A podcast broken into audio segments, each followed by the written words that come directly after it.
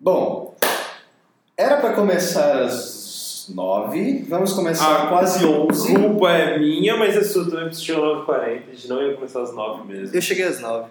São Paulo. São Paulo ia começar a gravar o podcast. às São 9. Paulo, né? Ele, ele, ele foi o único. Ele é o único cara assim que. E o pior é que eu falei pra ele, não, eles não se atrasam, relaxa. É, Melhor- e o melhor é que eu pedi pra ele ser às 9 e eu atrasei até às 10 e meia. Bom, lembrando, a próxima vez a gente marca às 10 e não vem pela Rebouças. Ou a gente pode começar a marcar no sábado. Sábado é também. ótimo pra mim. Pode ser Sábado melhor pra todo mundo, né? Nossa, Sábado de tarde, assim, umas 14, 15 horas.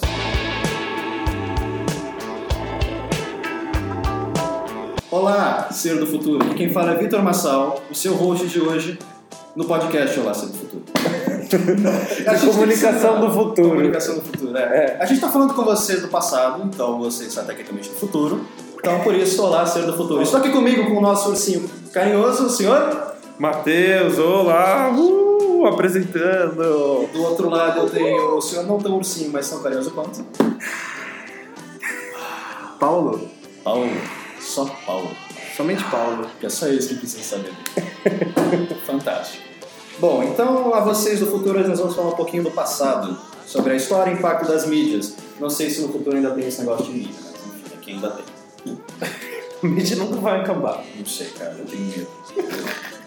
Ou vai correr uma evolução e a gente vai falar um pouco disso. É, talvez. Talvez, é muita devolução, né? Então, assim, eu fiz uma linha do tempo. Acho que. O que que vocês trouxeram mais? Trouxe alguns complementos do rádio, não foi isso? Sim. Fatos curiosos, então. A gente consegue ir pela linha do tempo mesmo. É. Cada um vai pon- Pode ser? É. Perfeito. cada um vai pontuando. assim. Então, acho que a primeira coisa que eu peguei aqui foi o que que é mídia. Nossa, mas a gente tá pensando muito depois.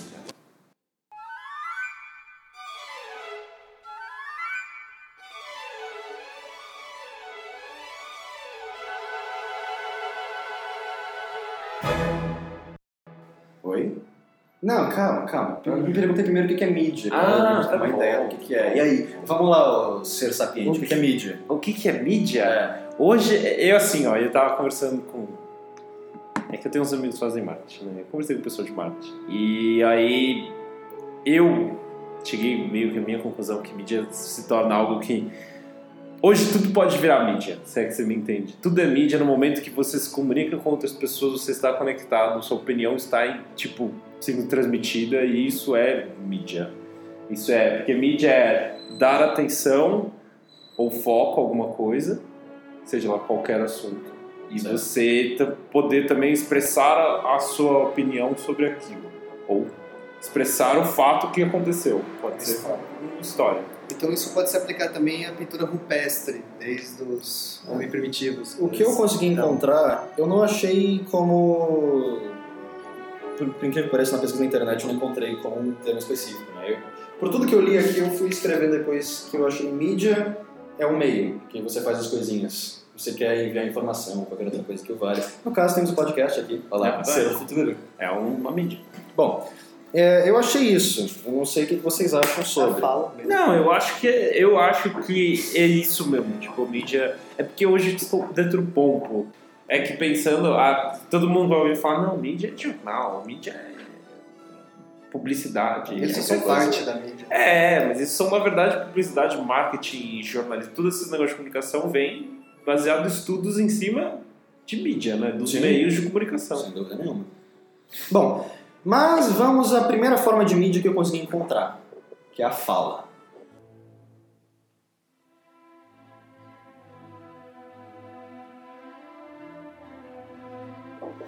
Uh, você foi esse o, seu, o primeiro? Ah, went deep, man. E você, foi qual? É que eu Ele foi raciocínio, né? Não, é, a realidade é que se a gente olhar um pouco para trás, vamos falar de biologia antiga. Ok. Quando você tem dois corpos, não importa se são duas células ou não, elas têm métodos de comunicação. Não, isso é uma coisa muito mais complexa. Não, ok, proteína, vale. ok, ok. Vale. Mas é só para destacar que, tipo, depois o ser humano naturalmente tem uma parte do cérebro focada para a comunicação. Sim. Seja, a gente fala fala que é a mais antiga, mas simplesmente gestos ou interpretação facial. facial ou comunicação. Vem bem antes. Mas É. tem razão, tem seu ponto. Eu vou até contar um caso engraçado. É, aí pra isso, isso. isso, isso é uma coisa. é, Eu não sei se é verdade. Soube, tipo, que na faculdade de psicologia eles fizeram isso. Conta uma história de um.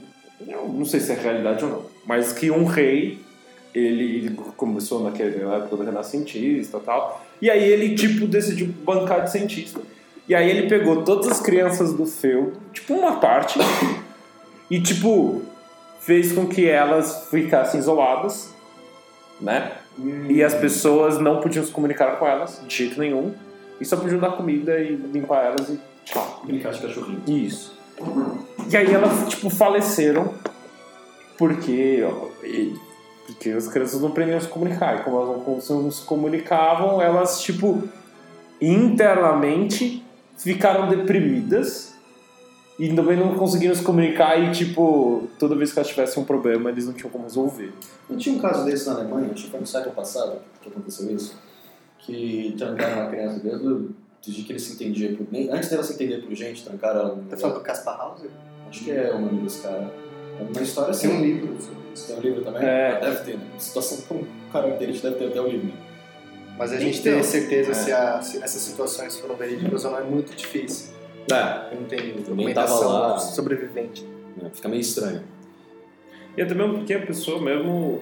Todos os casos de pessoas foram isoladas, assim, de tudo que é comunicação, ou ela tem muita dificuldade... Assim, já pressupondo, tá? Eu não tenho Não, a gente certeza. não pode ir tão longe, né? A gente É. pega as crianças que foram criadas por animais. É, tem o Mogli, né? Mogli realmente existiu. não, mas não é história. Não é história que Remo conta na fundaram Roma, tá vendo? O que que Mogli fez? Lançou um filme. Mas não, é que tem o Mogli que ele foi, não, uma criança que foi casos criada, mas não Eles sei têm se ele foi por lobos, mas eu sei que ele, que ele foi criado e quando inseriram ele na sociedade ele morreu de, de- de deprimido, por não conseguir se adaptar à sociedade. É aí que a gente para e pensa o que, que é ser humano, né? Porque aparentemente não é mais forma, Verdade. não é mais organismo. Aí, uma vez eu cheguei até a falar com o Paulo sobre. que, que eu cheguei a uma ideia, aquelas ideias de, de banho, sabe? As melhores ideias de As banho. melhores ideias do banho. Que, que ser humano é você chegar a um ponto assim que você começa a criar paradoxos. Você não consegue mais sair daquilo. Ah, é, mas como assim? Que é um ponto de raciocínio que você começa a fazer umas perguntas que. Ou Ah, não, não, ok, ok, ok, ok, eu concordo. Aí Ou você, você chega pode- no, no- no- numa epifania total que você resolve todos os problemas da sua vida. É, E depois de um tempo você chega a outra epifania que acontece da epifania anterior. Exato. Nossa, esse é a corda do seu sonho. Eu, eu tinha mania de. Quando eu tinha prova, até hoje, eu não consigo fazer um exercício. E aí eu consegui fazer um banho. Nossa! De programação acontece muito isso. Eu tô meia hora no computador, não consigo resolver um Eu problema. vou tomar banho. Eu vou tomar banho, aí quando eu tô pensando, ah, sim, eu tenho que sair rápido do chuveiro pra não esquecer. pingando molhado e começa a digitar. Outro, outra coisa tipo, foi um vídeo que eu vi que era pensamentos de banho. E aí são umas perguntas ótimas. Por sinal, um é ótimo em inglês. Que ele fala assim. vi- do- 2 do 2 de 2022. Né? Não, 22 do 2 de 2022. Né? Que é 2, 2, 2, 2, 2, 2. Vai cair numa terça-feira, que é Tuesday. E aí realmente você vai poder escrever Tuesday. Nossa! Você tem que esperar centenas de anos pra poder fazer isso. Você tem que esperar 5, mas quando chegar daqui 5 anos. O evento é tipo Cometa Halley. É. Mas seria assim, se fosse incrível, seria dia 2 do 2 de 2222. Não, mas aí, aí a gente nem tem. Na verdade, já deve ter um software que contabiliza o calendário até lá, né? Os maias não foram. Os mais Pararam em 2012. Pararam, preguiçosos, Não, mas se for pensar Pararam. assim, ó, a gente tá em tanto. Mas a gente tá chegar lá, vai demorar muito. Você não sabe, vai que você tá vivo aí.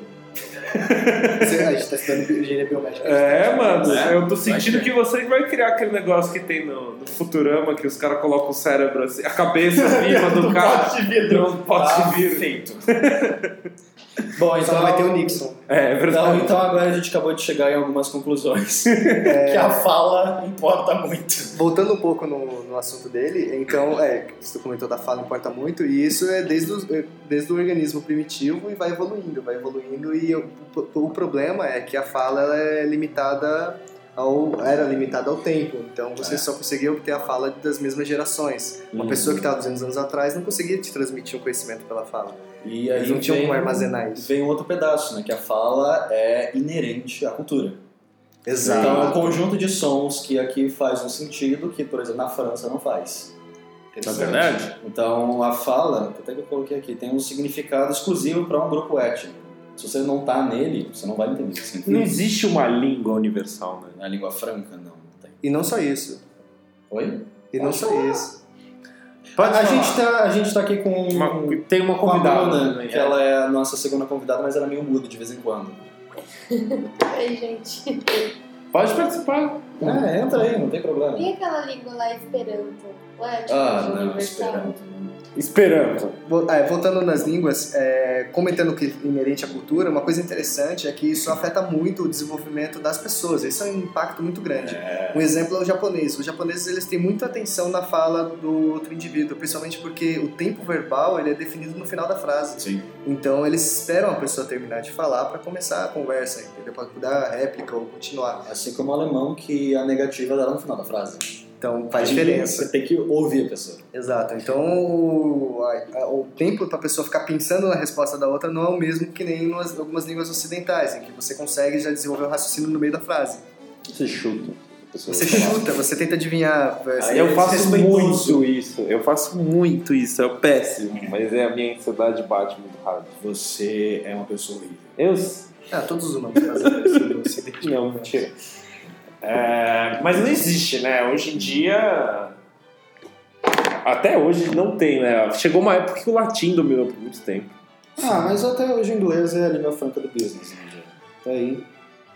Tem, vem várias Sim, línguas, né? Eu, eu concordo, francês, eu concordo. né? Hoje o Mandarim, inglês é uma mandarim. língua Franca. que você precisa saber, né? É que eu não vou dar universal porque o coitado De de, gente não vai saber E inglês. depende também do, do tipo de área de trabalho, de convívio que você tem. É verdade. Se dependendo se você trabalha francês ou espanhol, é muito mais importante. Exato. Se você ficar debaixo de uma garagem, no subsolo, pra sempre, falando com você mesmo, você não precisa saber inglês. Bom, aí você falou que a gente comentou isso agora há pouco. É verdade, mas o carinha da garagem no futuro, É você é amazing, viu? Você é amazing. E se não souber inglês? Se ele souber inglês, ainda é um extra comigo. Mas você é incrível, cara. Você é o ser da garagem, assim, a gente tem você no nosso coração. Bom, ah, agora tem uma outra questão que, além da fala ser exclusiva do povo, ela evolui com o povo. Então, muitas palavras que existem hoje não vão existir no futuro. Sim, mas também muito por desuso também. É Exato. por desuso, porque às vezes não precisa. Por exemplo, eu, eu separei aqui um caso muito específico, porque ca- cada palavra existe porque o povo precisa dela. O povo que usa aquela língua precisa daquela palavra. Então elas existem porque elas precisam existir. Aí a gente entra nos extremos. Por exemplo, os gregos que tinham cinco formas diferentes de falar amor. Vou fazer um comentário e, e aí algumas corto pessoas vão entender. Não, não, não precisa cortar. Algumas pessoas vão entender, mas eu fiz. Eu volto às vezes no meu colégio para ajudar em algumas coisas. E aí então eu vou vendo o baque de, de- do impacto de gerações, né? Cinco anos atrás, né? Nossa. Cinco anos mais novos e tal.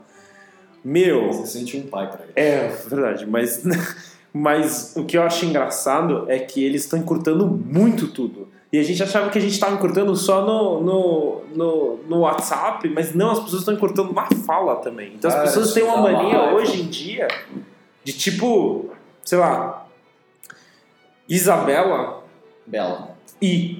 E. E. É, Mata. é. Ma- tudo bem, Matheus Viramar é uma coisa mais já comum, certo? Mas já, já me chamaram na, na, na, De M. de B, velho. B de Bueno. B. O Leandro Carnal ele fala muito disso, de que o, era voz MC, você, aí o VC, e daqui a um tempo vai ser o. C. Não, vai ser um Vai ser um V primeiro. V. V, Aí depois um. Porque as pessoas estão encurtando pra falar mais rápido, falar mais coisas. Isso também é um pouco do, da síndrome do, do nosso novo século, né? Nosso É. milênio novo que tudo precisa ser muito mais rápido. Tem que ser uma Todo correnteza mundo ali. fala mal de Millenniums, é impressionante. Ah, cara, millennials não existe. Millennials. Millennials. Sorry. Millennials. Não, mas é que eu acho muito engraçado, porque só tá bombando assim, ó. Ah, não No existe. essa Facebook porcaria. hoje em dia, só porque a gente tá falando disso, vai bombar mais ainda. Vários vídeos dos caras assim, ah, milênio não consegue ser contratado, blá blá blá. Ah, cara, isso não é. Essas divisões são 100% artificiais, não existem. Todo, toda geração vai sempre falar mal da do futuro. É normal. É normal. Pra mim, A gente vai falar mal dos nossos filhos. Eu vou falar mal. Eles vão crescer sem Pokémon primeira vendo? temporada, meu. Como assim? Tá vendo só? Assim, Ridículo. Sem Cavaleiro Zodíaco. Eles vão, eles vão começar a assistir, quem sabe, Lost Canvas. Os caras não, não vão. Que é muito bom, que é muito bom, calma, diga-se de passagem, é vão- muito bom, mas eles nunca vão ver o Saint Seiya original. Eles vão assistir remake de Senhor dos Anéis. Pô. Pum! Isso é pesado, hein? Exato. Nossa, Paulo, você pegou pesado. Nossa, eu vou chegar lá, vou, vou, vou lá, vou falar, nossa, na minha época. É evolução, cara. É, e eu vou olhar, e aí o filme vai estar saindo pela tela, vão contratar uns, uns robôs pra se vestir, e interpretar ali na frente O pra modelo gente. 3D vai chegar. É, eu vou estar inserido no meio, tipo, realidade virtual completamente imersa. Tipo Congresso Futurista. Isso, e aí eu vou chegar lá e falar assim, nossa, é, você tem. Aí eu vou mostrar o meu original, né, que eu assisti, eu falo, é, você tem que entender que na minha época a gente não tinha esses recursos. É, não era, a televisão não era É tipo- tridimensional, é- sólida, que você podia É tipo tocar nos meu pai falando Era- do Star Trek antigo. É. Ele fica. é, Mas faz parte, é a A, mudança. a pedra era de isopor. Era uma pedra de verdade, né? Seja, Não era o mundo era muito que não existia. O ator ali, ele sabia que tava vindo uma coisa pra cima dele. O outro tá no fundo Eu achei engraçado que meu pai ainda falou assim: é muito melhor porque eles não tinham como recorrer essas isso, coisas cuidado. de efeitos especiais. Então era muito melhor. E eu concordo, a maioria dos episódios era muito inteligente. E muito porque o cara nunca ia poder resolver os problemas, tipo, sei lá, explodindo uma base espacial e, e sair umas naves. É, não. Michael Bay era muito pequeno, né? Tinha que ser Michael- dentro do, do- da cabine É, do capitão e o ele tempo tem que todo. pensar e Óbvio que ficava às vezes meio bobo, né? Meio chato também. Ele ficava assim, ó. Ele- é Eu tipo, gosto, é gosto. tipo o final do, do. daquele filme. Nossa, eu morria de medo desse filme Sinais. É ótimo Os esse filme. bichos derretem pra água, aí você fala assim, mano, porque os caras vão invadir um planeta que eles derretem no planeta. É, né? 70% água, ninguém mandou memorando pra eles. Exato. É tipo a gente imagina o Vênus, né? Vamos entrar lá. É, morre. Os caras não mandaram uma sonda aqui pra investigar primeiro. A gente mandou 20 pra Marte já, só pra olhar se tem água ainda, só Tá pra ver se a gente consegue ir pra lá. Ok. Descobriu que não dá pra plantar batata direito. lá. E, e essa é a fala, minha gente. Essa foi o nosso discurso sobre a fala apenas. É verdade, desculpa. Não, mas nós falamos sério. Nós Não, falamos mas sobre o essa é a impacto no passado e os desenvolvimentos futuros. É verdade. A gente tá falando de mas provavelmente pode acontecer de ser uma mídia no futuro. Mas tem uma coisa engraçada sobre a fala, eu vou voltar agora 100% pra, pra pauta, porque senão a gente vai ficar perdido aqui. Ok, ok. É, uma coisa engraçada é que antigamente, já que só tinha a fala, você tinha todo o conhecimento passado oralmente. Né? Aristóteles da vida por aí. As famílias. Isso. E as pessoas morriam. Morriam mesmo, no sentido de morreu é, tá. Quem era fulano? Não lembro. Só que depois que inventaram a escrita, você conseguia imortalizar a ideia das pessoas.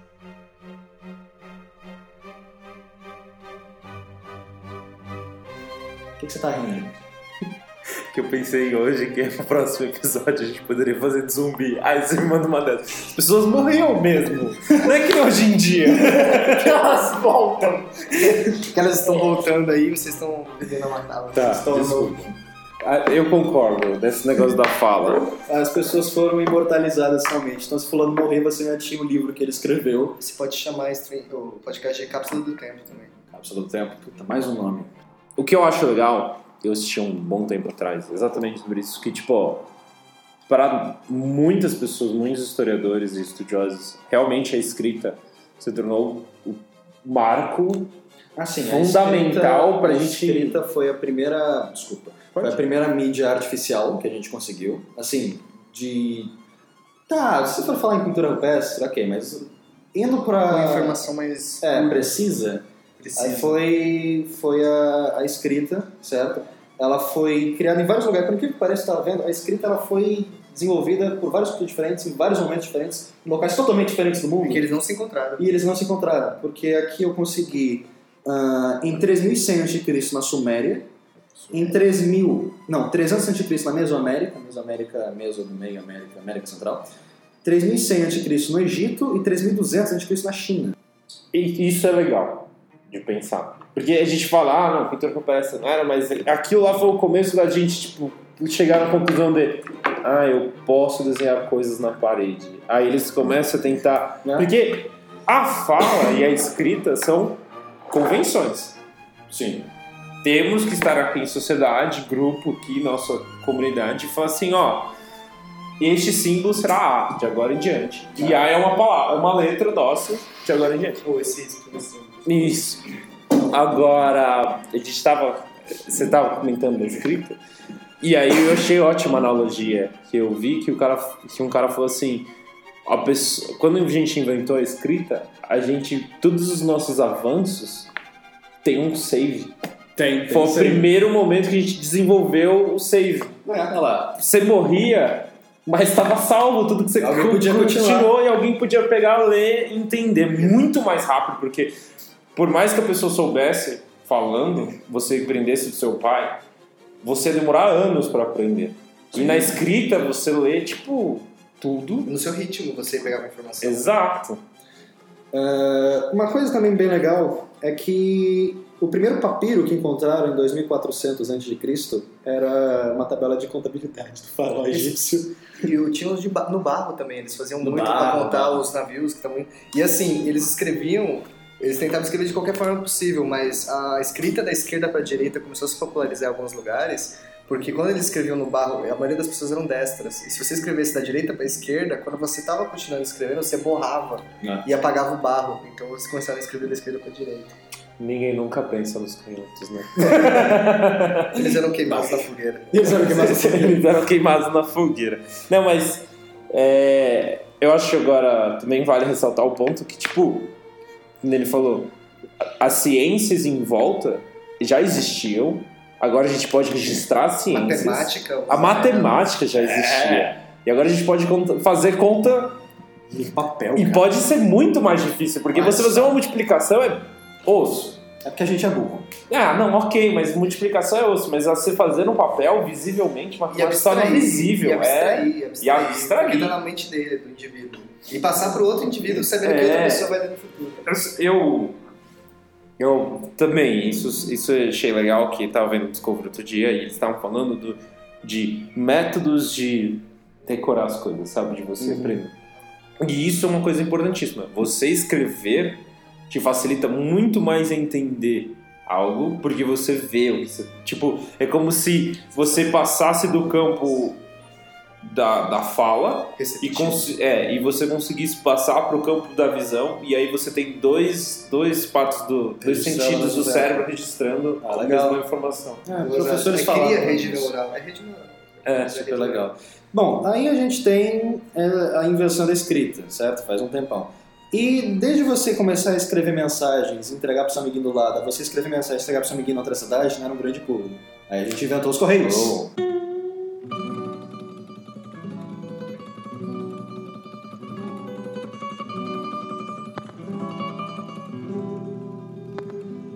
True, true. A primeira Os forma... egípcios. A primeira forma registrada de alguém escrever uma mensagem e enviar para um outro lugar foi no Egito. Só que era, eram, entre aspas, correios, que era só o faraó que podia usar. Ele escrevia as ordens dele, mandava pra galera e, ok, vamos espalhar o que eu falei por aí. Mas isso é legal, porque a gente já tá falando de. A gente deu save, blá blá blá, mas isso também permite de eu mandar uma informação do jeito que eu mandei pra vários lugares. Que nem você mandar as ordens é muito mais fácil. Você, em vez de um telefone sem fio, todo mundo já pega, todos os lacaios pegam, já vão tipo, para todos os cantos do reino com a mesma informação. E vai ser assim.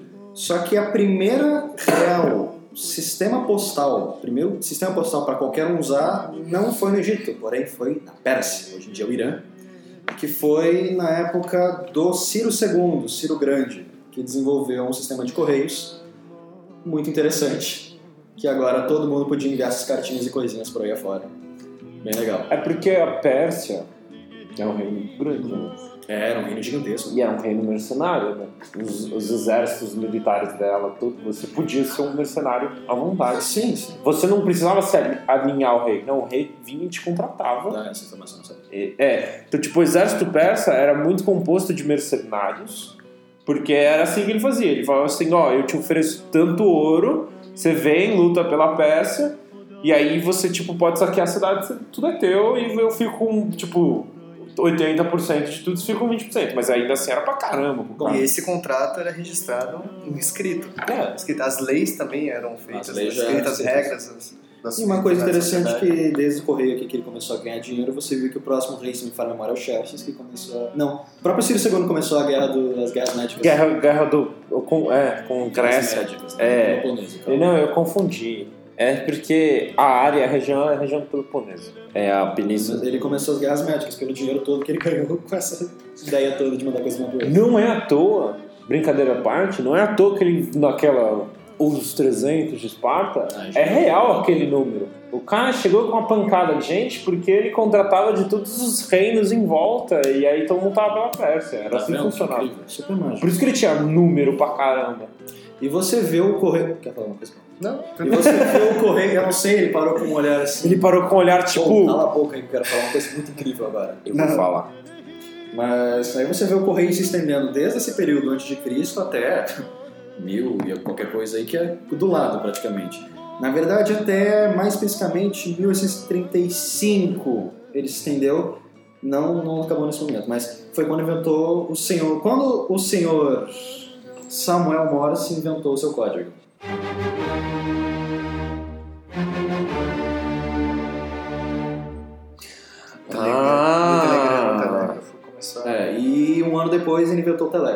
Seria a forma de mandar o Morse.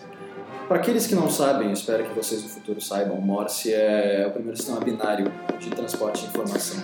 Hum, Eu acho que vão saber. Porque, pense comigo, É, a menos que você invente um novo alfabeto, e acho que o Morse pode ser adaptável ao novo alfabeto, Morse é uma língua bem que poderia ser uma, uma escrita universal, sabe? Transmissão de. Tanto é que a gente usa até hoje. Sim. Morse é um método que 1835. É, Morse é um negócio que a gente não usa muito porque não é usual, mas o exército, quem trabalha no exército, inteligência, sabe de cor Morse, porque se aparecer, as pessoas têm uma tendência, na dúvida, mandar em Morse as coisas. Não, que né? É, é o jeito mais Eficaz. eficaz, ó lá, de, de, de passar uma mensagem, né? Sim. E não demanda tanta tecnologia, diga-se de passagem. Sim. É. Você E você pega a história da velocidade, né? A velocidade com a informação foi passada com o Morse, com o telégrafo, É, mudou bastante. Não, a gente está diminuindo. As distâncias para você mandar uma informação estão diminuindo. Tem uma coisa muito interessante que eu tava vendo, Não é distância, é velocidade. que é tempo duas coisas nos Estados Unidos. Acho que, se brincar, até um professor nosso chegou a falar, comentar uma coisa assim. Que para você mandar uma carta, da, sei lá, da Califórnia até Nova York, você antes mandava para pedir ajuda para alguém, ou você tá indo para lá, pega o cavalo, a pessoa vai. Ah, que só metade do caminho. E vai pedindo favores, eventualmente o cara chegava lá. Depois de uns três anos, com muita sorte, ela chegava lá. Aí você tem a estrada de ferro, Sim. que acelerou o negócio em algumas boas Sem semanas. as pausas, né? Sem as pausas, acelerou em algumas semanas. Aí você tem o telégrafo, que em algumas horas já estava do outro lado do país. entendeu? Mas aí, é, que o telégrafo era uma conexão direta. Né? Ah. Sim. O, o. Onde tinha estrutura, tinha acesso. Meu, a gente ainda até passou pra caramba ainda, mas pensa num ponto, tipo, imagina aquelas viagens, tipo, Portugal vindo pra cá. A famosa carta do Peruage. Tipo, Demorou. demorou muito tempo a chegar. Demorou muito tempo. quase um ano, Tipo. E é. a probabilidade de se perder lá, É, e outras é cartas que se perderam no meio do caminho. Nossa, imagina quanta informação, sei, imagina quanta coisa incrível já mar, perdemos. lá. E outra coisa que eu queria falar é um pouco o lado negativo disso, porque as colonizações, especialmente no, no continente africano, eles impuseram o alfabeto europeu aos, às tribos africanas. E muitas tribos tinham diversos fonemas que nós não temos, e era muito mais rico. E eles perderam esse fonema, se tornou algo realmente agora só histórico. E só um- algumas poucas tribos ainda utilizam alguns dialetos. Sim. E eram dialetos riquíssimos, que se eles desenvolvessem um alfabeto próprio para o fonema deles, seria perfeito, seria até melhor até o no- do que o nosso, mas Mas sofreram o, com isso. o, o legal do. Desculpa, não é legal aconteceu, Sim. mas o legal da informação que você trouxe é que eu vi um estudo que falava exatamente da onde vem o sotaque de cada um.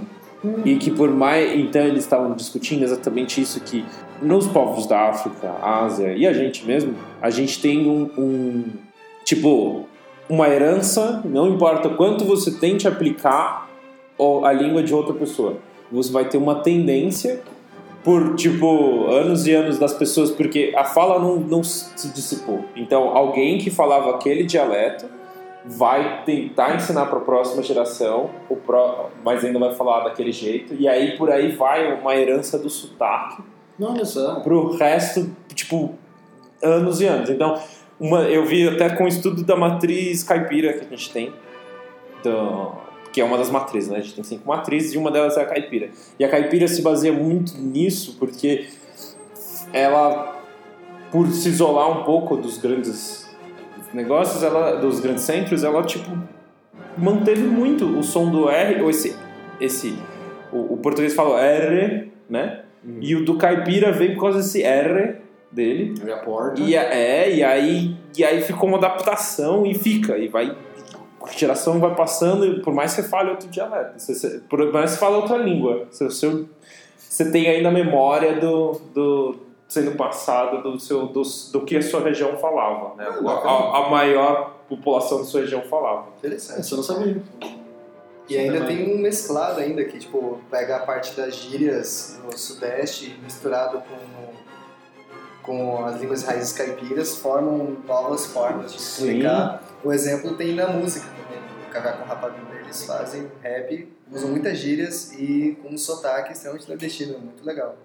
Nossa, eu- recomendo- primeira recomendação, hein? Ó, primeiro é caviar com rapadura. Não provem, escutem.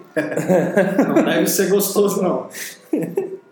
Bom, mas nós ficamos aqui durante centenas, por um bom tempo, em escrita, aí criaram o telégrafo, que também é escrita, só que a gente passou para áudio e imagem.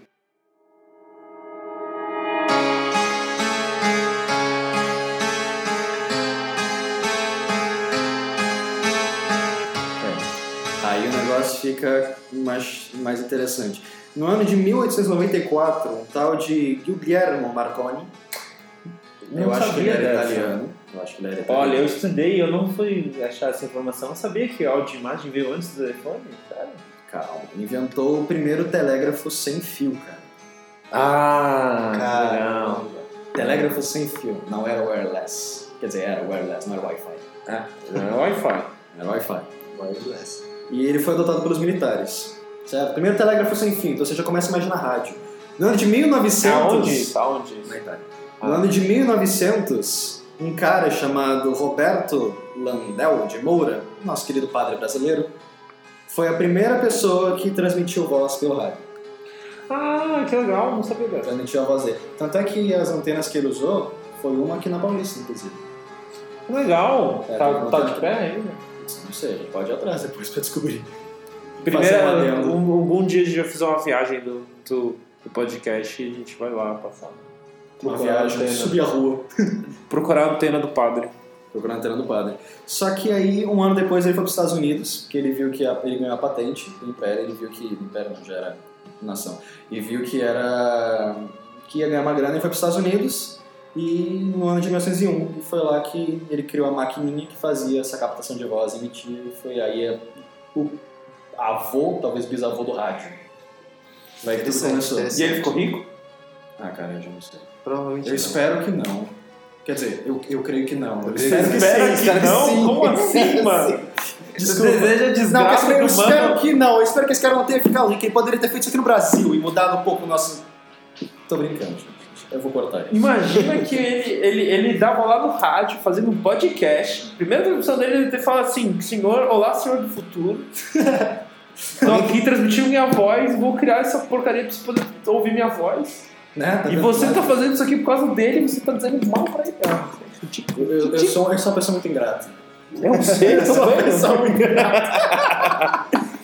Não, o- e o rádio ele era, era muito mais fácil você criar infraestrutura pro rádio, porque a pessoa podia ir numa loja comprar o aparelho, ou É, um, depois de um governo poderia, sim. os lugares poderiam comprar os aparelhos e não precisaria, por exemplo, no telégrafo, tinha que construir uma linha inteira até chegar no lugar, tipo, era muito complicado. Ah, É. e a primeira, o primeiro programa de rádio. Eu cortei todo mundo aqui agora. Disso. Tudo bem, tudo bem. O primeiro programa de rádio foi em 1920, acho que foi. Cara, já Foi chegando notícias. muito próximo da gente. Ah, A gente, a gente comenta isso, Deu mas eu acho muito engraçado que ninguém percebe, ou melhor, muita gente percebe, é, dessa noção de. Pô, a gente tá em 1920 já. Uhum. Essa noção de tipo, do nada a gente tem um pulo. Pois é, Tipo, incrível, né? a gente, tipo. Só escrevia e mandava carta. Isso, é tipo o que a gente tava comentando daquele documentário da prótese. Até X anos, a gente, até 2000, a gente usava pérola de madeira. Que, que eu vou fazer o quê? Até 2000. E aí do nada, bum, a gente dá um jump de tipo, ah não, aqui já tem uma prótese maleável. Porra. Tá colocado dentro de você. É. Não, mas eu acho isso muito engraçado como a tecnologia, tipo. E daqui a 15 anos? É, então, é isso que eu fico pensando, fica muito, fica muito rápido, mano. Bom, aqui na mesa nós temos um microfone, três, provavelmente quatro celulares. E que a gente não tá usando. O- a quantidade de processamento que tem nessa sala só conseguiria fazer a Apollo 11 um milhão de vezes.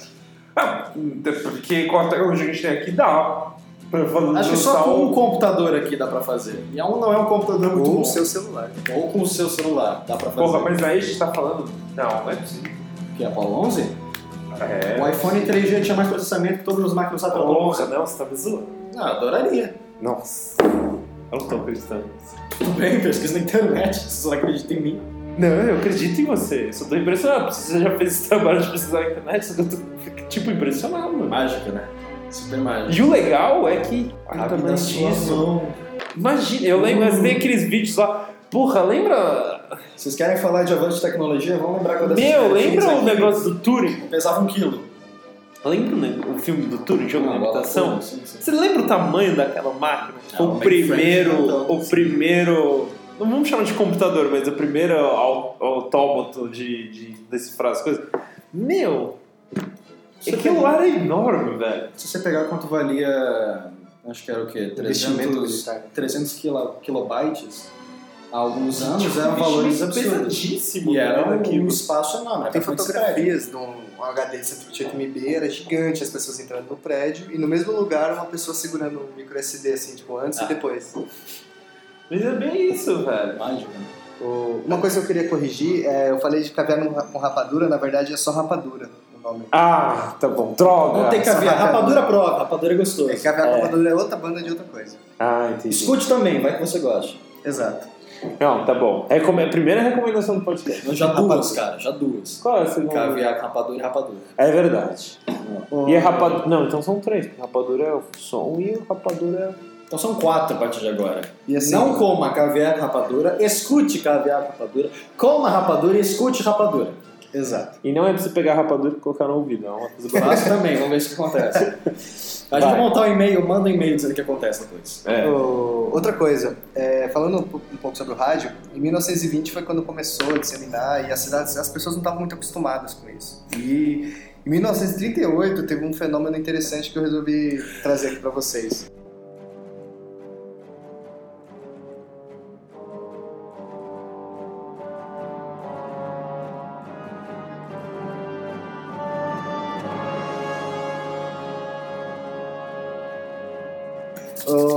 Rede, na rede CBS, em 30 de outubro de 1938, o, locutor ele resolveu fazer uma radioteatro, passar uma peça pelo rádio, do Guerra dos Mundos, de H.G. Wells. Ele pegou a peça, que era uma obra, um livro, e transformou ele numa, em radioteatro. O programa ele relatava de maneira bem precisa a chegada de centenas de naves alienígenas em Nova Jersey, e elas estavam pousando e estava começando praticamente o fim do mundo. Eles estavam atacando a gente, estavam invadindo. Entre outras cidades também naquela região. E eram 6 milhões de ouvintes a CBS, então eram muita gente estava ouvindo. E estima-se que pelo menos 500 mil pessoas entraram em pânico extremo. E essas pessoas elas começaram a congestionar as linhas de emergência, ligando para os bombeiros, para o governo. Pessoas que eram conectadas com o governo queriam saber se realmente estava acontecendo, era verdade, e criou um caos. Eles come... E essas fugas começaram a ir para cidades vizinhas. E o pessoal na cidade vizinha ouvia o programa de rádio e pensava, será que está acontecendo mesmo? E via aquele monte de ônibus e pessoas vindo de Nova Jersey. Ok, E- então tá acontecendo mesmo. É. E deu um rolo danado. Eles tiveram que. Foi muito difícil deles resolver esse problema. Teve pessoas que ficaram semanas nos abrigos subterrâneos, tem relatos, esperando que não acreditavam, não. Deve estar tendo um fim do mundo mesmo. Você é um alien. Você é um alien que tá tentando me tirar daqui pra eu morrer lá por fora. E pra você ver. Talvez eu seja. E era uma história do rádio. E pra você ver o impacto disso, é tão grande que anos depois, muitos anos depois, em 1971, com a mesma obra de radioteatro, porém numa tradução brasileira, em São Luís do Maranhão, fizeram a mesma coisa na radiodifusora. Não, você tá zoando. Contaram a mesma história da Guerra dos Mundos, da invasão E alienígena. rolou a mesma coisa? As pessoas não se ligavam muito, eles não conheciam, não entendiam, então não se importaram tanto. Mas teve um grupo de padres que ouviu a história e resolveram alarmar a cidade, resolveram ir na praça, benzer as pessoas por juízo final. E aí o pessoal falou: se o padre tá falando e o rádio também tá acontecendo. Se o padre tá falando que é verdade. E começou uma confusão generalizada. O- ainda bem que o pessoal, o- é, na época, o- eles conseguiram acionar ó, as forças para poder falar pro pessoal: não, tá acontecendo nada disso, a gente vai averiguar. E viram que realmente era só produto da rádio. O pior é esse fenômeno repetir duas vezes. Mas, meu, Incrível. mas No não dá Brasil. pra culpar as pessoas dessa. Sim, Imagina assim, chega, os- chega assim na, na internet, eu, já, eu entro na internet e já é um... Bafafá. É, é, você não sabe o que você acredita na internet. Você não sabe sim. Porque é impressionante. Eu não tô nem falando de mídia ainda, eu tô falando assim, você entra num site louco lá, tipo Deep Web mesmo, e aí você vai falar o quê? Ah, Ok, isso aqui vai pro ar, não esquece. A polícia pode escutar isso. ah, mas eu não tô falando nada de pornô infantil. Tô falando dos negócios tipo. Que nem eu, eu fui abordado pelo. pelo Ufologia, por exemplo. É, ufologia, essas coisas. Eu fui abordado pelo. por aquele.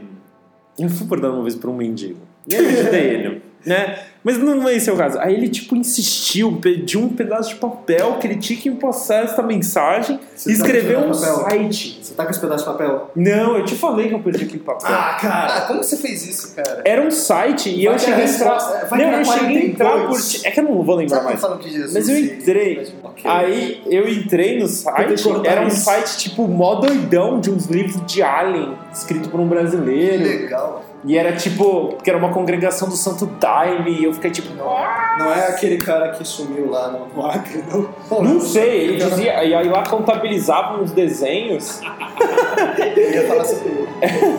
lá tinha uns desenhos de tipo a nave mãe ser do tamanho de Campinas, eu falei, porra, Caramba, a também de Campinas é grande. é grande, mas ainda é muito pequeno, E tá porque eu crescendo, imagino tá, uma tá nave crescendo mãe. cada vez mais. Cê- Bom, anyway, Pode eu acho isso muito engraçado, cara, mas eu, eu acho engraçado porque, tipo, é muito fácil você convencer as pessoas. Eu vou, te- eu vou trazer um caso, você vai rir da minha cara. Mas eu não acreditava naquilo e eu descobri que muita gente acreditou naquilo. O quê? O ET Bilu, velho. o ET Bilu, mano. Como assim? Especificamente. O ET Bilu. E eu assisto aquilo. é, eu assisto aquilo. Eu falo, alguém acreditou nisso? E muita gente. E a Record foi com matéria séria no negócio. Entrevistar o ET Bilu. Teve, teve, teve caso no Linha Direta que fizeram um programa pra entrevistar o, era o. Era um dos. Não era o Chupacabra, era o outro O sangue. chupacabra. E era no interior de São Paulo, eles fizeram um programa inteiro Linha Direta pra ir as pessoas falando. e- E eu aposto que deve ter tido muito. Mano, é, é- é- eu quero. Eu, eu, não duvidaria que, que logo logo da Atena fizesse uma matéria em cima do Chupacu, mano. O Chupacu, mano, ele é mó. Ele é a lenda urbana de hoje em dia.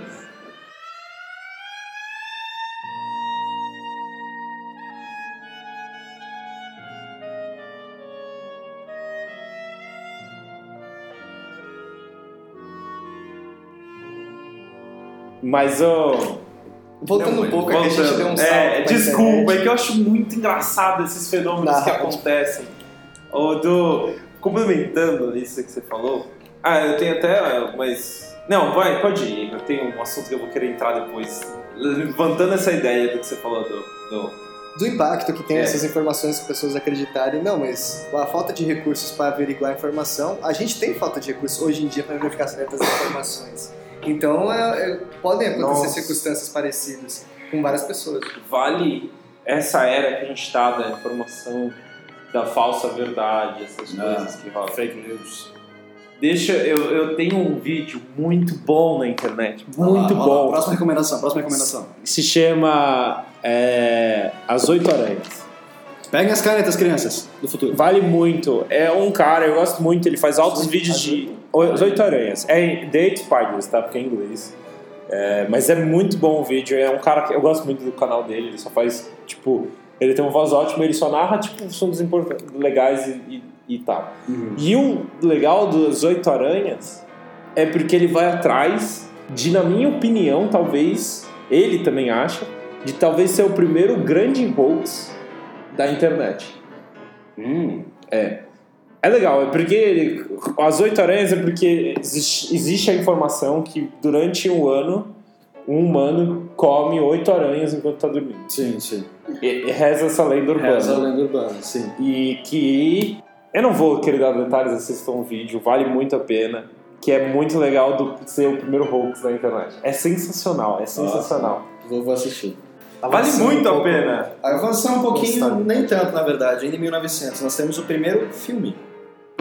Hum, isso é importante. Na verdade, a a câmera em si foi criada bem antes, mas a, edição, a parte da edição, com uma narrativa, personagens, tudo muito conciso, cria-se a ideia do filme, foi o primeiro filme em 1900 por aí. Quando? Mais ou menos por 1900. Ah, não, mas ok. Quanto foi o primeiro filme? Quanto? Quando? Por 1900. Ah, tá bom, tá bom, tá bom. Verdade, verdade. Aí falar, na ué, mas primeira é vez. animação. Quando Joga aí foi? na primeira. Na animação foi um pouquinho depois. Começou com o Max Fleischer. Ah. Já ouviu falar dele? Não, eu vi, Tem mas. até um jogo que tá inspirado nele. Tipo, É o. Band Elite. É. É bom o jogo. É, foi inspirado nele, que o próprio Walt Disney fez com que todo mundo esquecesse o Max Fleischer, mas ele foi o primeiro até Ele- a juntar a animação com pessoas de verdade. Foi a primeira pessoa. Dê uma olhada, tem alguns vídeos dele na internet. Ele, ele é o que tem a Bat Bull e o. É, É, ele mesmo. É, é legal, é legal. Mas É, joga- mas joga um jogo. Band Bom, aí nós Machine. temos ah, o filme.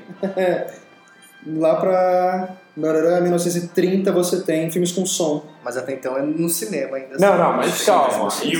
Era filme mudo Filme ou, mudo 1900. ou tinha um Ou pianista ali, blá, blá, blá, blá, ah, com áudio feito na hora. É, Baduts. tudo.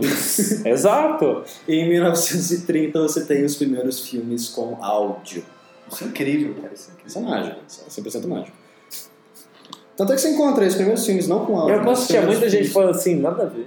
Os primeiros filmes. Ah, deve ter. Deve ter um cara ali atrás Ah, tocando. sim, eu- falando as Pessoas do futuro, nosso sabe. passado não somos especialistas em nada. Então, assim, não encham o saco. Ou encham, vai ser divertido. Manda os e-mails falando a data certa, a gente corrige depois. Informação é sempre importante. Informação é, É. sempre importante. A gente né? gosta, a gente não tá aqui pra falar verdades. Só Mentira. mentiras. A gente tá aqui pra, pra trazer assuntos, vocês corrijam a gente, pra gente, a gente aprender. É Quem sabe a gente tá faça umas erratas legais aí. Ah, vale, vale. Faz um. Se a gente tiver um. A gente vai ter uma páginazinha no Facebook, né? Quarta Já de tem a página. Quarta de- Ah, tudo bem. Ou no SoundCloud aí a gente faz. Tem que ter uns posts tipo erratas, pá. Erratas. Tal. erratas do episódio. Aí eu tenho que fazer. Menor até 3 episódio. Você pode colocar no SoundCloud, marcar trechos do áudio e colocar observações. É verdade. A gente vai, a gente vai descobrindo como funciona. Bom, aí a gente passa para o próximo salto, que é tirar as coisas da tela e trazer as coisas para a telinha. Então nós temos comunicação por satélite e a televisão.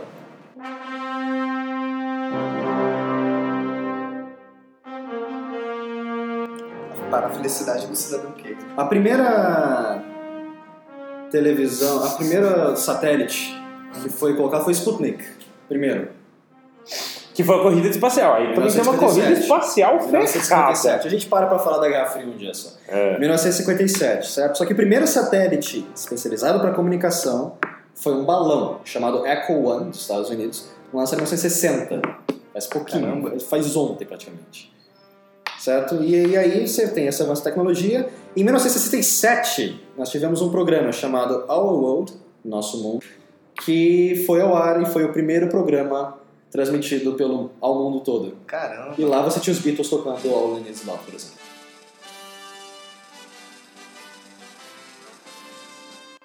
Mas. Alguém aí tem alguma coisa a complementar? Porque daqui eu vou te abrir para o Falando do impacto na sociedade. Impacto na disso, sociedade. A política. Não, eu tenho uma coisa.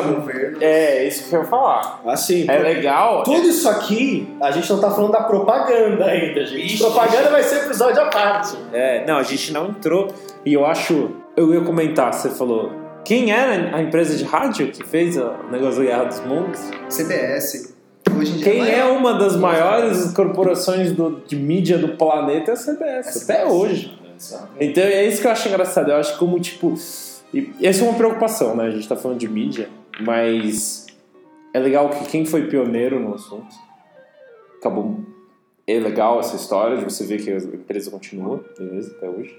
E ela se adaptou. Ah, ela viu uma emissora de TV, hoje está se tornando também uma coisa de internet. Sim. Mas é meio, você fica meio preocupado quando você para pra pensar que, tipo, rola um. Uma manipulação. É. Não é uma manipulação, é um monopólio. Vou até falar monopólio. É um monopólio, sim. É, É. Essas grandes corporações, a gente começa a entrar, E é- lá, E você é livre pra criar, por exemplo, uma concorrência, mas você não vai ter poder nunca, cara. Porque esses É. caras estão muito tempo nisso, eles tiveram muito favorecimento de diversos governos, eles tiveram Por favorecimento ser de diversos pioneiro, indivíduos. né? Ele se instalou primeiro. Exato. Ele, aí ele cria uma fanbase. Aí você fala, você anuncia na sua rádio que tem 5 milhões de pessoas escutando, que você vai ter um canal de um negócio de TV. Aí quem tem TV vai assistir a CBS, porque se ela gosta do rádio, É ela muito, gosta mais, da é muito televisão. mais fácil. Tipo, É. É, Isso, isso é o. É mesma Eu, eu eu vi que isso se chama corrente da popularidade. opa, Que é um, é um negócio que é uma matemática bem simples. Quanto mais pessoas você conhecer, mais pessoas podem te conhecer no futuro. Ok, só para as pessoas não bater aí que eu achei que Ah, é verdade.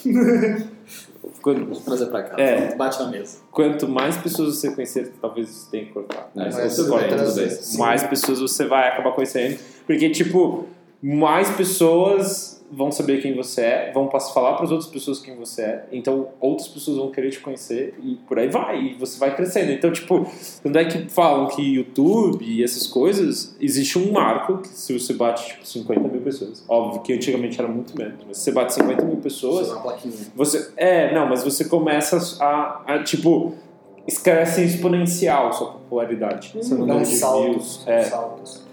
você tem que bater um marco. Ali você começa a ficar realmente famoso.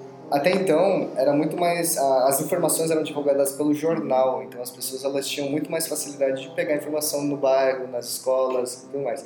A partir de então ficou monopolizado, porque ficou um centro só, e todas as pessoas tinham acesso a uma informação, e hoje em dia, mesmo se você não quiser assistir televisão, você vai pegar informação de televisão um momento ou outro, passando no bar, no ônibus, no ponto de ônibus, não importa. E naquela época foi assim, e, esse, e as pessoas era muito mais fácil para elas pegar informação na TV pegar no Jornal Nacional, não seja lá onde fosse naquela época. E foi aí que começou a centralizar o meio de, de informação ser aquele lugar. O pessoal começou a largar os diversos jornais diferentes que tinham, várias opiniões diferentes e seguiu a opinião única. E aí é meio que começou a ideia do Cidadão Kane. Tem a indicação, dois filmes. Um deles é o Cidadão Kane, de 1941, Opa, que fala sobre uma praticamente magnata da mídia americano que domina muito e bom esse filme. manipula diversas sociedades, tipo, utilizando bases de neuropropaganda e propaganda. Mas é um filme antigo, então vejam com paciência. Ou a outra opção é o Muito Além do Cidadão Kane, que é aplicado ao cenário nacional. É um documentário mostrando como a família Marinho ela partiu é, usando esse poder que ela tinha de ser opinião única, ela atraiu a atenção de diversas pessoas que queriam manipular a opinião alheia e eles se aliaram. E essa aliança entre pessoas com meios de comunicação monopolizador, com outras pessoas com interesses próprios, que não são interesses sociais, acabou causando diversos problemas que a gente sente até hoje na nossa sociedade.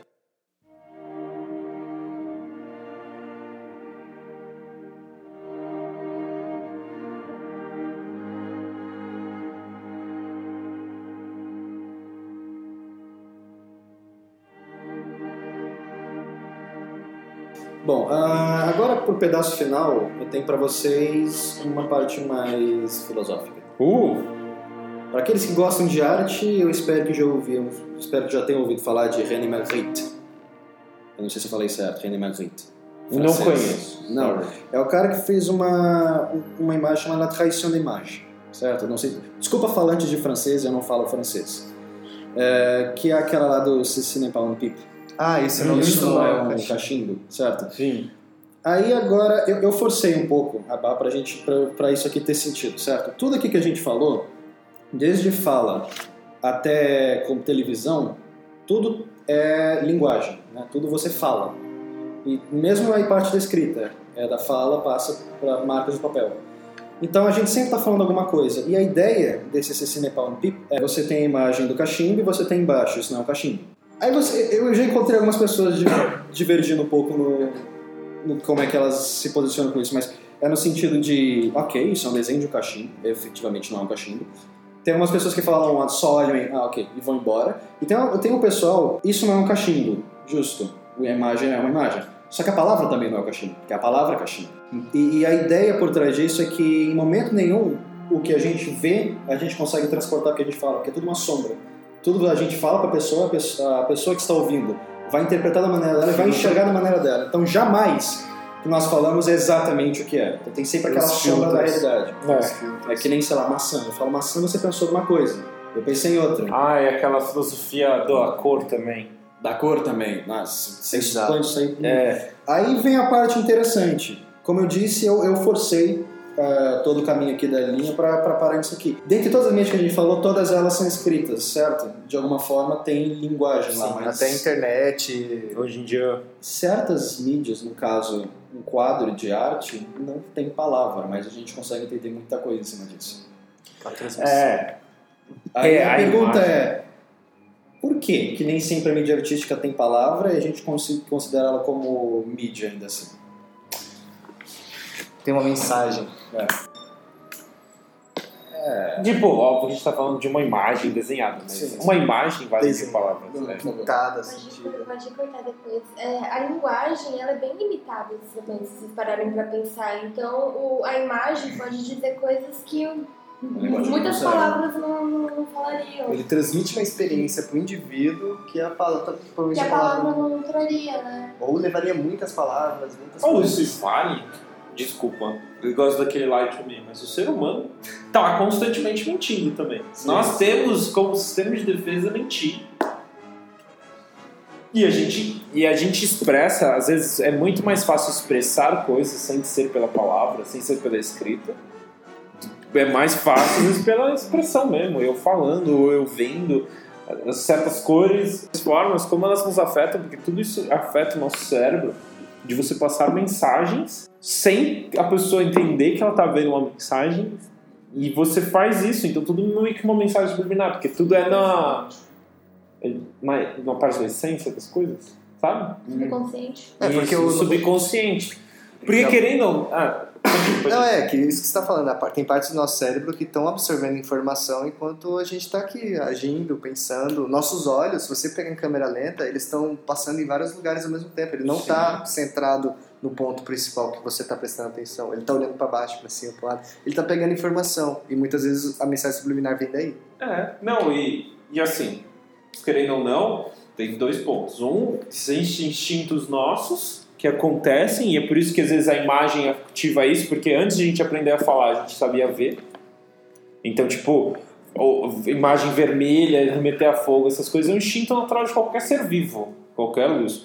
Mas assim, existem também as coisas que são programadas, então, tipo, porra, eu olhar pro sol e ver um rostinho feliz, porque eu desenhei na minha porcaria da minha infância, jardim de infância inteiro, um- uma carinha no sol. Eu era criança errada, eu, eu desenhava bola de fogo que o sol realmente é. Então, ok, você é mais diretão, mas sabe quando você é programado? Tipo, ai, desenha uma carinha feliz e blá blá blá. Olha Você- só como você essas cores é claras isso? são felizes. Teletubbies. Ok, eu concordo, mas você entende, tipo, essa programação que rola Sim, em você sim, também?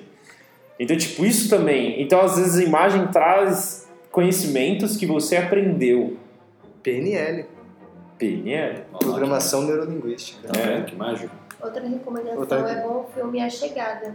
Ah, fala muito Chegada. sobre a língua. Sobre as limitações e quanto, qual é os limites da língua. Eu não vou falar para as pessoas que o papo não Popcorn também. Ah, aproveitando que estava falando sobre mentira, do ser humano mentir, é, hoje em dia a gente tem que ter vários artifícios para identificar essas mentiras. E em um momento, quando você começa a usar a internet, quando seu pai te ensina, seu irmão, seu amigo, você tem um mecanismo de defesa. A gente não tem. Então, como é que a gente faz isso? Eu queria indicar uma coisa, era a Agência Lupa. Ela aborda pessoa, é, figuras públicas, desde políticos, empresários, qualquer coisa que eles falam, se eles falarem, ah, o dado de trânsito aumentou, ou a multa de tá em tantos valores, ou nós temos tanto. E o que eles fazem? Eles averiguam essa informação e eles partem de uma abordagem não binária, não é tipo verdadeiro ou falso. Eles pegam tipo ou informação incompleta, ou falta dados, ou foi deturpada. Eles têm vários graus de classificação. E eles mostram anexo a documentação que eles utilizaram para chegar nessa conclusão. É muito rico a informação deles, Bacana. eles são extremamente Vale. imparciais. E é importante, a gente tem que descobrir esses artifícios. Sim. E eu senti necessidade disso quando eu fui, eu, quando eu tava lendo notícias, eu fiquei desamparado. Falei, peraí, como é que eu vou fazer? Eu preciso de algum lugar eu saber, tipo, Sim. que sozinho não dá. Sim, não, vale ressaltar que a mídia, ela se protege, né? É um sistema e ela tem que se proteger. Faz parte. Ela faz isso e é, e é natural que ela faça, ela quer manter os interesses dela. Mas, por exemplo, hoje em dia existe um, um confronto entre a mídia que tá ali, que eu comentei, e a mídia nova, que é tipo vlog, YouTube. YouTube principalmente. Ou, por exemplo, a Agência Lupa, que são coisas muito pequenas comparadas a eles, mas que às vezes trazem informações que tipo começam a mudar a cabeça das pessoas e aí que vira um problemão pro. A tendência que a gente estava até conversando é que muitas pessoas estão parando de ler para ver vídeos. Eu sou uma dessas, eu procuro mais videoaulas do que ler mesmo. Essa a, mulher- a, tra- a transformação. Ah, o da Sim. City, um dos cursos online da Google de programação, a maior parte é vídeo. Então. A maior parte é vídeo. E... Não é tipo livro do texto. É porque eu até, tô dizendo isso que eu, eu já fico preocupado com, com o que a gente lê, né? Essas coisas. Mas assim, o podcast mesmo afronta os grandes rádios que tem. Toma essa, rádio. É, não, o programa, sei lá, do, do, do, de notícia aí, que fica discutindo coisa.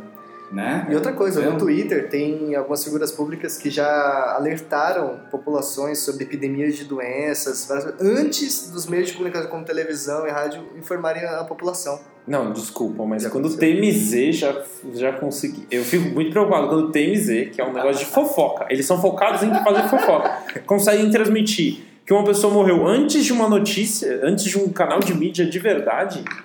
Aí que a gente percebe. E assim, o TMZ ainda é um monopólio, não me leve a mal. Mas assim, é uma coisa muito engraçada. É, é que é isso dos oito aranhas também. Isso Ah, é, então é não, muito falar, legal. é. Assistam. esse negócio que também assistir. tem uma última coisa que todo o grande conforto que tem, e eu acho isso muito legal da agência Lupa, é o caso dos oito aranhas. A gente tem uma tendência as pessoas a levar as coisas como é isso e acabou. E é isso que ele fala nos oito aranhas. Então, tipo, o, maior, o primeiro hoax da internet porque alguém foi ver. E da onde descobriu que não era. Não, é exatamente isso. Bom, gente, é isso. Várias, várias, várias informações interessantes, várias informações inúteis, várias coisinhas para assistir. Inclusive, eu tenho que assistir algumas porque eu não faço metade da maioria delas. Reassistir também, eu vou reassistir o Reassistir? Cave. Ah, não, mas calma, uma última coisa antes de. Opa, última coisa. Menino do Acre, fala, o que você fala? Ah, o menino do Acre. Eu preciso que você fale do menino do Acre, porque ele é pra mim uma lenda agora. Ele, ele pegou os olhos artifícios que já tinha visto na internet, que são casos do Giordano Bruno, que tem várias coisas na internet que você pode encontrar em sites de teoria da conspiração sobre ele, muitas coisas focando na área mística dele, não tanto na área científica. E ele juntou com os amigos, esse rapaz, e começou a, a ter uma ideia, elaborar uma ideia, um plano. A gente só viu uma ponta do iceberg até agora. Até agora a gente viu que o rapaz desapareceu, deixou diversos escritos criptografados de maneira bem simples, mas eles são mais protegidos pela lei do que pela criptografia, porque se isso caísse na mão do povo, o pessoal scriptava rapidinho. Na verdade, Ah, eles estão sim. protegidos pela dessa, família Sim. dele. Porque a ideia, depois foram descobrindo que, conversando, interrogando os amigos dele, os familiares, de que na verdade era uma tática de marketing deles, Sim, para poder divulgar ah, o livro dele escrito. O problema principal é que isso gerou. É um, é- isso já aconteceu antes. Esse caso do menino do Acre, desse de uma pessoa escrever algo e uma coisa muito insana e começar a aparecer num ar todo místico. E se você tem uma divulgação e tem uma abrangência tão grande para aparecer tipo nos trend topics, tá ligado? Tecmundo, por exemplo, postava todo dia uma coisa diferente sobre esse pessoal. Isso é preocupante, porque muitos sites de conspiração já teve isso. E isso está começando a vir agora para os sites principais. Sim. Então, por- por- provavelmente a própria família pode ter é, pago para fazer uma divulgação, ou, ou, ou uma pessoa já tem ligações com a grandes mídia. E assim, essas informações estão sendo tiradas de lá. E são várias outras que estão começando a ser tiradas de lá. Esses casos dos anônimos vazar é, dados da NASA de alienígenas também está sendo postado em várias. Gizmodo postou isso, Uhum. que é um site de tecnologia que é confiável até então, né? E é uma até coisa que que. E essa é uma coisa que saiu do site de conspiração maluca, sendo provas, e foi para um site de notícia real. Eles estão começando a ficar sem munição e estão jogando munição, ou estão atirando pra todo lado. Pra ganhar. Pra ganhar, pra ganhar view. E esses são posts extremamente vistos. Na direita, se você for nesses sites, nessa época, tava escrito lá, era o segundo ou terceiro post mais visto.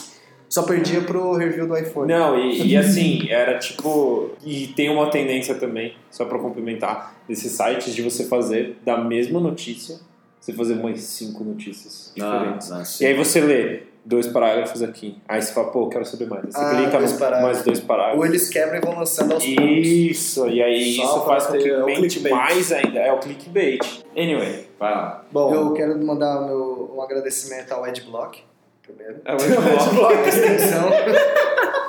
essa canção foi o Ed Block.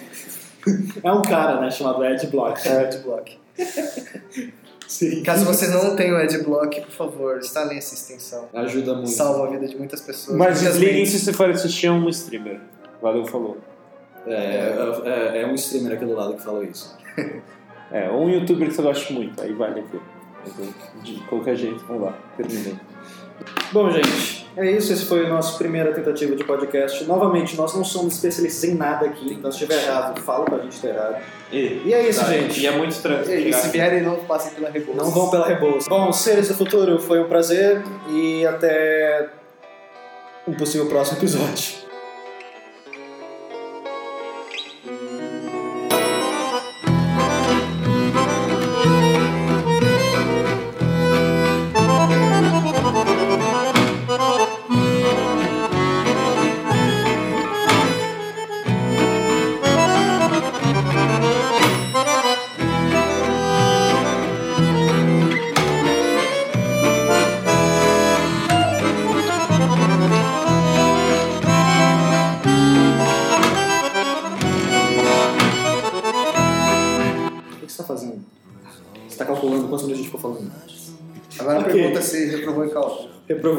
Não, não reprovei em cálculo. Só em um deles, porque eu não fui em nenhuma aula do Paranhos. Cara, você não pode. Bom, é,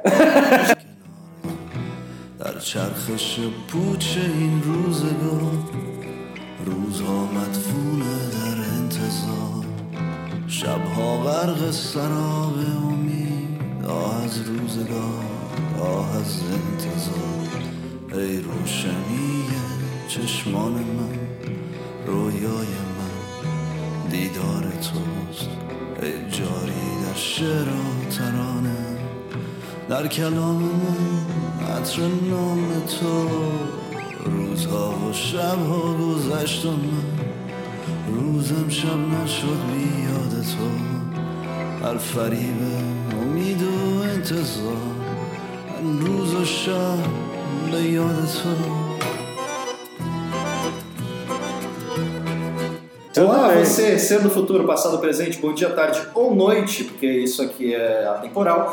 Aqui quem fala é Vitor Massal, o seu host de hoje do nosso querido podcast Conversa com Café. E você não vai tocar nesse botão. Vocês tinham dar o nome do podcast pra Olá Ser do Futuro? Então não. Porra, esse é um nome muito louco, mano. Olá Ser do Futuro. Então tá. Nós mandamos mensagens para o futuro. É, então, olá, ser do futuro. A gente já começa... Não, ficou uma merda. Vamos de novo.